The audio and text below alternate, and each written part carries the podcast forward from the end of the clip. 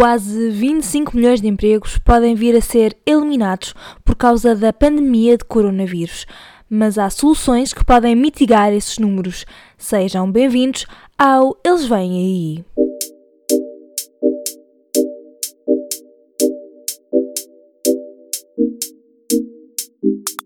Olá e sejam muito bem-vindos ao Eles Vêm Aí, um podcast sobre o futuro do trabalho e os trabalhos do futuro. O meu nome é Isabel Patrício, eu sou jornalista e escrevo sobretudo sobre trabalho e impostos. Se esta é a vossa primeira vez a escutar-me, olá, e este é um podcast que, por tradição, explora as mil e uma formas como a tecnologia e os robôs vão impactar o mercado de trabalho. Mas desta vez não é sobre isso que vamos falar. O Eles Vêm Aí tinha data de regresso marcada para fevereiro, mas entretanto tudo mudou e só agora conseguimos regressar.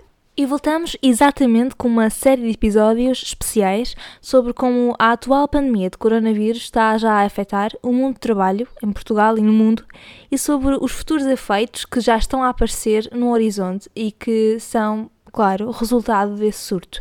Por aqui, costumamos discutir o que se passa lá fora, passar pelos exemplos cá dentro e acabar com uma sugestão da semana. Mas desta vez, ou melhor, nos próximos episódios, vamos reformular esse fluxo. Desta vez, vamos falar sobretudo sobre o que se está a passar cá dentro, em Portugal, sobre os apoios e as ferramentas que estão a ser dadas aos trabalhadores face a esta pandemia. Pelo caminho, quero também falar-vos de duas ou três ideias que negligenciamos até agora, mas que dariam um jeitaço, mas um jeitaço, se tivéssemos tomado maior atenção ao longo destes últimos tempos. Estou a falar, claro, do direito a desligar, da regulação da gig economy, ou da economia dos pescados, do período experimental ou até mesmo do rendimento básico incondicional. Se são novos por aqui, aproveitem para ouvir os outros oito episódios já disponíveis. Já falamos do rendimento básico incondicional, o meu tema favorito, do teletrabalho, de side hustles e da semana de trabalho de 4 dias. Temas muito variados, mas também muito relevantes, especialmente neste momento em que estamos a pensar sobre o presente e o futuro do trabalho e como é que esta pandemia está a afetar as formas tradicionais com as quais nos confrontamos até agora. E é claro, estou sempre à espera dos vossos comentários no meu Instagram. Encontrem-me no arroba ivbpatricio. Arroba ivbpatricio. E por agora, ajeitem os auriculares, porque segue o Eles Vêm Aí e desta vez é sobre como a pandemia de coronavírus está a afetar os trabalhadores em Portugal que vamos falar. Pensei que os primeiros casos de coronavírus foram registados no final do último ano. Na verdade, chama-se Covid-19 exatamente por isso, porque este vírus foi detectado no final do ano passado. A questão é, eu passei o início deste ano e ainda o fim do ano passado a acompanhar uma discussão que estava a acontecer entre sindicatos, patrões e governo para melhorar os salários e as condições de trabalho dos trabalhadores e das empresas, sobre melhorar a competitividade das empresas portuguesas. E do nada, ou melhor, com um aviso, mas com um aviso muito sorrateiro, trocamos a discussão por uma coisa muito mais grave, sobre como evitar que as empresas fiquem sem dinheiro para pagar aos trabalhadores. E do nada começamos a falar sobre empresas que não têm como chegar ao fim do mês e pagar salários aos trabalhadores que tiveram a trabalhar nesse mês. Ou estamos a falar de empresas que ficaram sem capacidade produtiva porque as cadeias de abastecimento foram suspensas foi uma mudança de 180 graus. No momento estava eu a escrever sobre aumentar salários em 2,7%, ou aumentar acima disso ou abaixo disso, estávamos a falar sobre crescer salários ou sobre melhorar a qualidade de vida dos trabalhadores depois de tempos tão difíceis e de repente começamos a falar sobre lutar contra os efeitos desta crise. Eu sei que para muitas pessoas isso foi realmente chocante, especialmente para aquelas que sentiram isso na pele e que estão a sentir isso na pele, mas para mim, que ando a acompanhar isto com alguma proximidade, todo o efeito psicológico desta crise chegar a Portugal, desta crise pandémica chegar a Portugal, foi acentuado por, de repente, eu passar de escrever sobre melhorar a vida de empresas, de empresários, de empregadores e também de trabalhadores que finalmente iam poder ter salários uh, maiores e começar a escrever sobre cortar salários porque a mantermos esses salários não, as empresas não teriam como chegar ao fim do mês e pagar esses salários. Foi, portanto, uma mudança muito, muito acentuada nas nossas vidas. Passamos de um futuro com excedente orçamental para pensar em orçamentos retificativos e tudo isto aconteceu demasiado rápido. Foi a 2 de março, salvo erro, que detectamos os dois primeiros casos de coronavírus em Portugal e em pouco mais de 25 dias temos mais de 5 mil casos e temos muitos, muitos empregadores sem conseguir organizar as contas e muitos deles recorrer a mecanismos que estão a ser criticados por sindicatos e por trabalhadores por não serem os mais morais, entre aspas, para com esses trabalhadores. Estou, claro, a falar de forçar a marcação de férias, um, em alguns casos também a não renovação de contratos a prazo ou mesmo a dispensa de trabalhadores em período experimental, que é realmente uma situação muito, muito vulnerável. E claro, depois de todo este período em que as empresas estão mais ou menos fechadas, em que o país está mais ou menos parado, apesar de, de o governo e do Presidente da República terem dito diversas vezes que a economia não pode parar, por todo o país é isso que se vê um pouco. É sair à rua e ver um país mais ou menos de portas fechadas e tem, obviamente, consequências nas contas dos empregadores e nas contas dos trabalhadores. E o pior, temo, é que depois de, desse, deste período de paragem seguir-se-á um outro período de crise que alguns dizem que poderá ser tão mau quanto a crise financeira.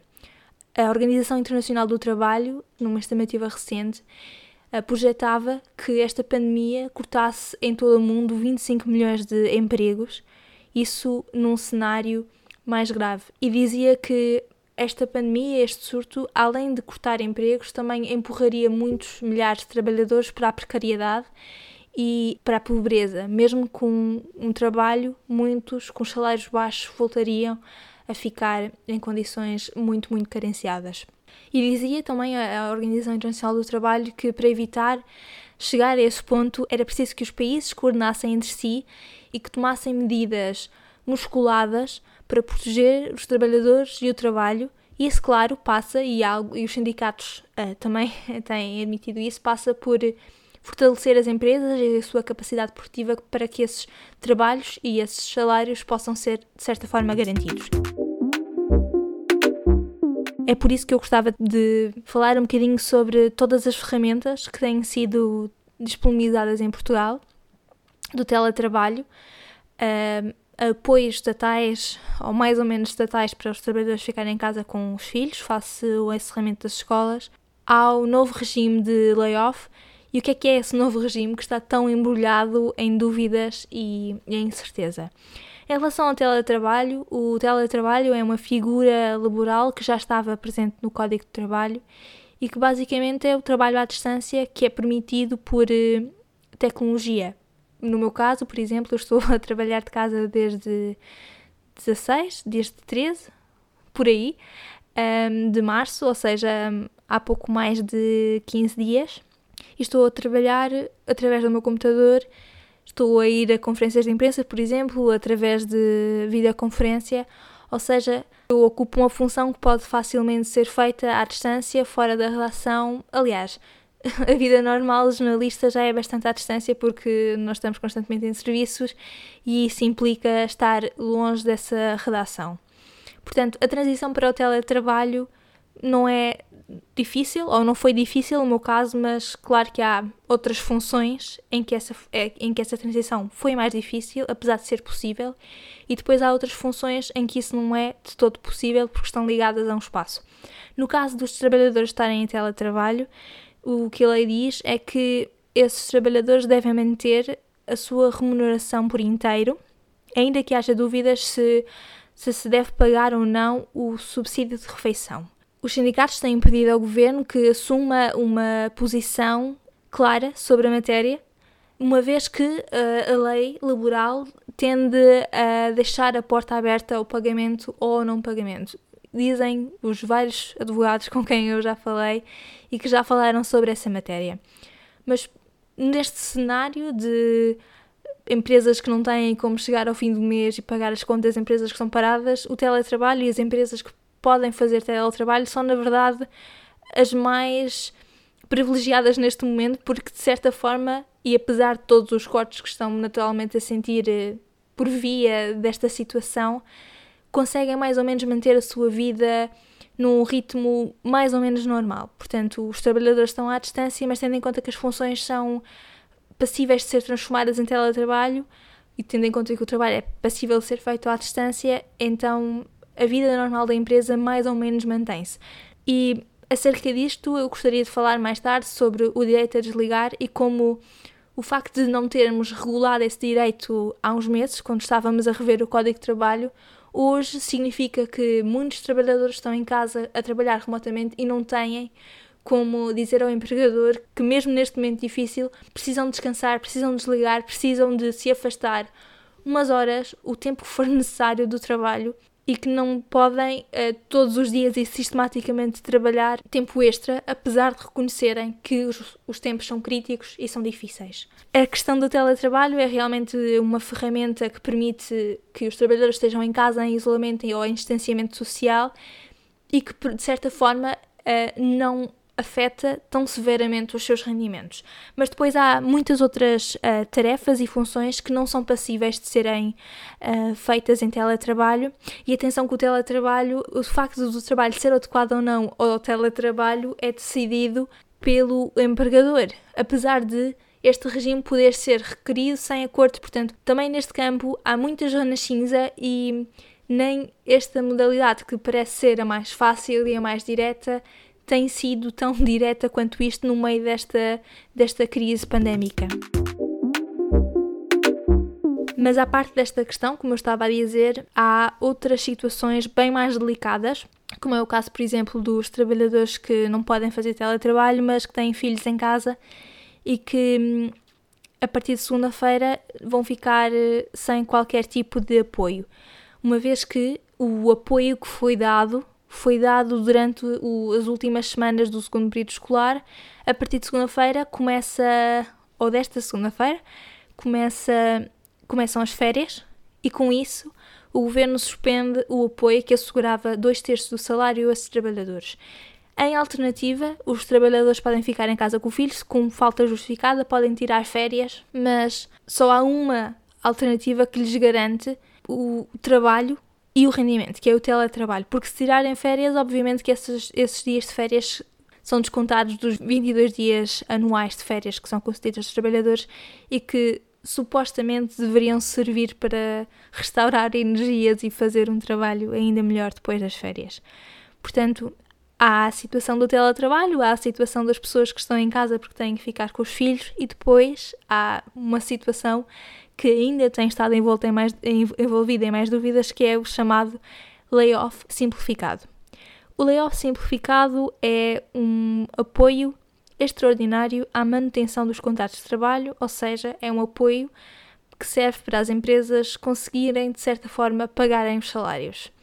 É inspirado no layoff tradicional e, para quem não sabe, o layoff tradicional é uma figura do Código de Trabalho que prevê duas coisas ou a suspensão do contrato de trabalho, isto é, a pessoa deixa de trabalhar para aquele empregador, pode trabalhar para outros, ou a redução da carga horária, ou seja, a pessoa trabalha menos horas por dia e, portanto, ganha o proporcional. Tal como no layoff tradicional, neste layoff simplificado, o trabalhador recebe pelo menos dois terços da sua remuneração. Recebe esses dois terços se tiver suspenso o seu contrato, ou seja, se ficar em casa sem trabalhar, recebe esses dois terços, sendo que 70% um, desses dois terços é pago pela Segurança Social, ou seja, a empresa tem que pagar só 30%, mas há um detalhe: a empresa tem que adiantar o bolo dos dois terços e depois a Segurança Social devolve este dinheiro, os 70%. No caso da redução de trabalho, é um bocadinho diferente. O trabalhador recebe o salário proporcional à carga horária mentida, recebendo ele no mínimo os dois terços. O remanescente entre o valor da carga horária e esses dois terços é dividido em 70% pela Segurança Social e em 30% pelo empregador. Aplica-se a mesma regra de tem que ser o empregador a adiantar todo o dinheiro e depois a Segurança Social reembolsa o empregador. Isso preocupa-me um bocadinho e tem preocupado os patrões e os trabalhadores que é há muitos empresários neste momento que dizem que uma vez que abril e março são meses em que a faturação vai descer brutalmente em que não há vendas, por exemplo, no comércio, que vai ser praticamente impossível pagar salários em abril. Logo, coloca-se a questão de, mesmo esses dois terços, podem ser muito, muito desafiantes para os empregadores pagarem neste momento.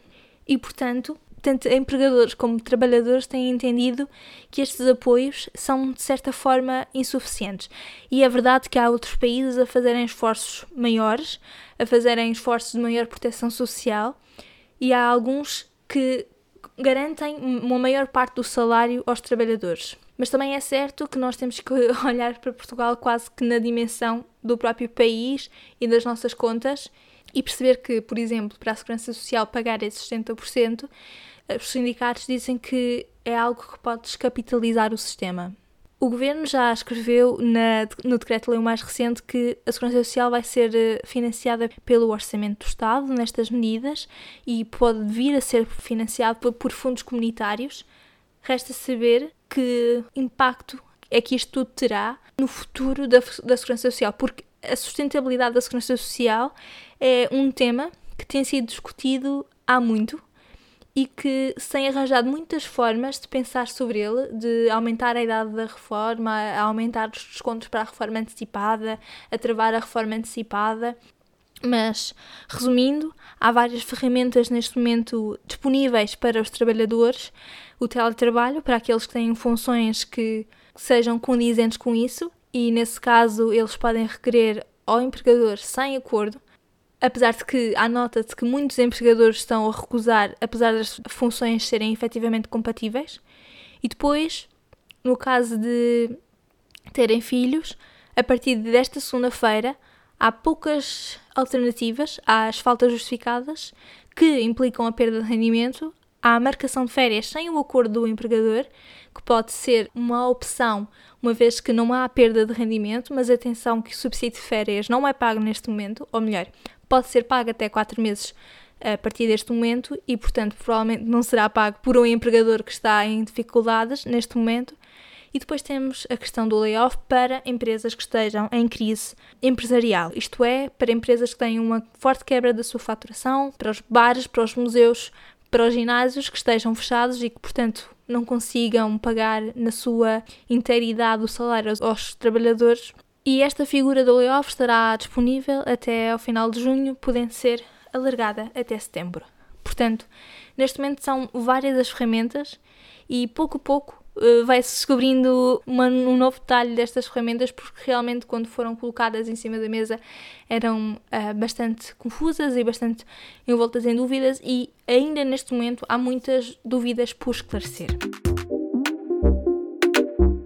há ideias que negligenciamos até agora, mas que dariam um jeitaço se tivéssemos tomado mais atenção neste momento. Em primeiro lugar, a questão do direito a desligar. Este foi um tema que foi debatido quando estivemos a fazer a revisão do Código de Trabalho no Parlamento há uns meses, e nessa altura, na altura dessa revisão, havia projetos e propostas que previam uma espécie de direito a desligar também na lei portuguesa. Já existe na lei francesa, por exemplo, mas previa-se uma introdução na lei portuguesa. A questão é que todas essas propostas acabaram por ficar pelo caminho porque não houve acordo entre os partidos e, portanto, hoje em dia continua a ser possível a um patrão, um, por exemplo, ligar depois de horas a um trabalhador. Tendo em conta que nós hoje em dia estamos a trabalhar em teletrabalho porque o distanciamento social é a melhor ferramenta para conter esta pandemia, dizem os especialistas, o direito a desligar daria um jeitaço porquê? Porque no momento em que estamos nesta crise pandémica, em que estamos um bocadinho perdidos, em que estamos um bocadinho perdidos também no nosso trabalho, em que estamos a tentar ser o máximo produtivos, mas estamos a tentar explorar esta nova modalidade de trabalho, seria útil ter este direito a desligar para regular os horários e ter a certeza que mesmo nesta altura em que estamos nesta situação mais crítica, estamos a respeitar o tempo de descanso de cada um para que ao fim destes três meses que seja de crise pandémica que consigamos ter trabalhadores que continuam descansados e prontos uh, para atacar os desafios que também serão necessários ou que também serão colocados com a recuperação que será necessário fazer da economia. Portanto, o direito a desligar seria muito útil neste momento para garantir que estamos em teletrabalho, mas estamos a manter os horários que nós tínhamos escritórios, estamos a manter todas as fronteiras entre a nossa vida pessoal e a nossa vida profissional.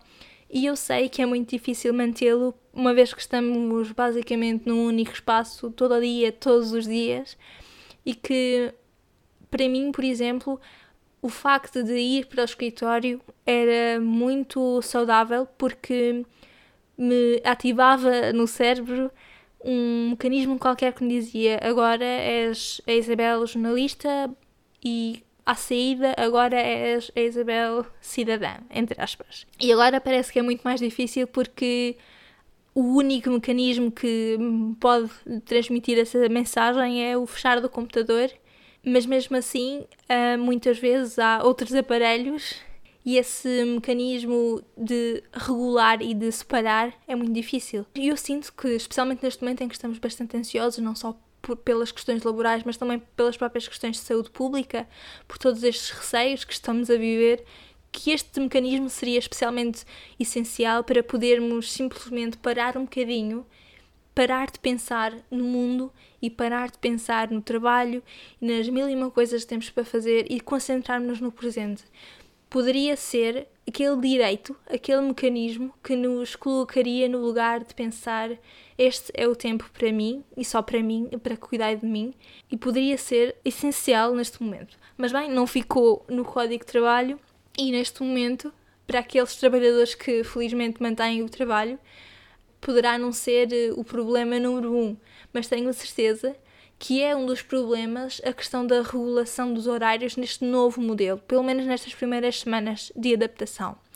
Outro dos temas que eu gostaria de abordar nesta questão do coisas que nos fariam um jeitaço se tivessem sido de outra forma anteriormente é a questão do período experimental. O período experimental foi revisto uh, para jovens à procura do primeiro emprego e foi alargado.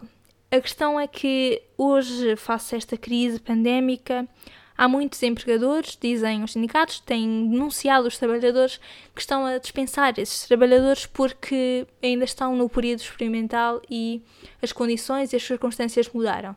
São pessoas que vão então para casa sem qualquer direito e sem qualquer recompensa e são simplesmente dispensados. Os sindicatos têm dito que essa mudança fragilizou os trabalhadores de certa forma que hoje em dia estão numa situação mais vulnerável do que estariam se tivessem apenas um período muito mais curto. É, aliás, esta questão está a ser eh, avaliada pelo próprio Tribunal Constitucional, mas ainda não há uma conclusão. E por último, a matéria derradeira que vos trago para esta rúbrica de coisas que nos dariam um jeitaço é a questão da regulação da gig economy. Aliás, esta foi uma das críticas mais feitas por eh, advogados e especialistas à revisão do Código de Trabalho, porque exatamente essa revisão não olhava para o futuro e não olhava para estas novas formas de trabalho, como por exemplo ser estafeta da Uber Eats.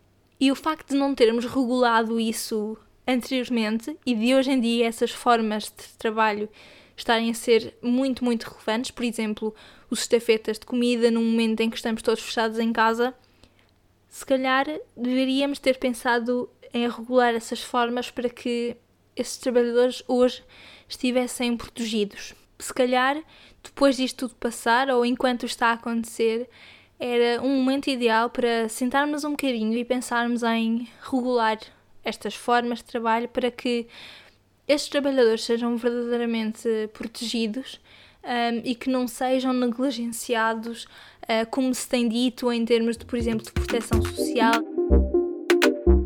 Espero que tenham gostado deste episódio Eles Vêm Aí.